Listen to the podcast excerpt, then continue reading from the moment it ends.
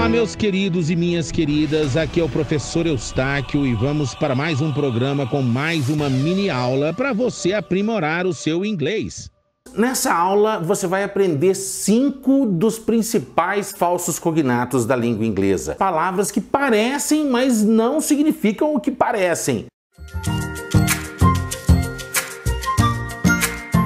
Por exemplo, actually parece atualmente, mas é na verdade, de fato. Atualmente é currently ou nowadays. Pretend parece o verbo pretender, mas não é fingir. Pretender é to intend. I have the intention to travel. Faz sentido. Parents não é parentes, são os meus pais, my father and my mother. Relatives, que é parentes. Sensible não é sensível, é sensato. Sensitive, sensitive, que é sensível. Agora, o rei dos falsos cognatos é o verbo to push. Falar que push não é puxar, tudo bem, mas push é empurrar, gente. Fala sério. E to pull é que é puxar. Espero que você tenha gostado de aprender. Eustáquio Pereira, Fluency Coach.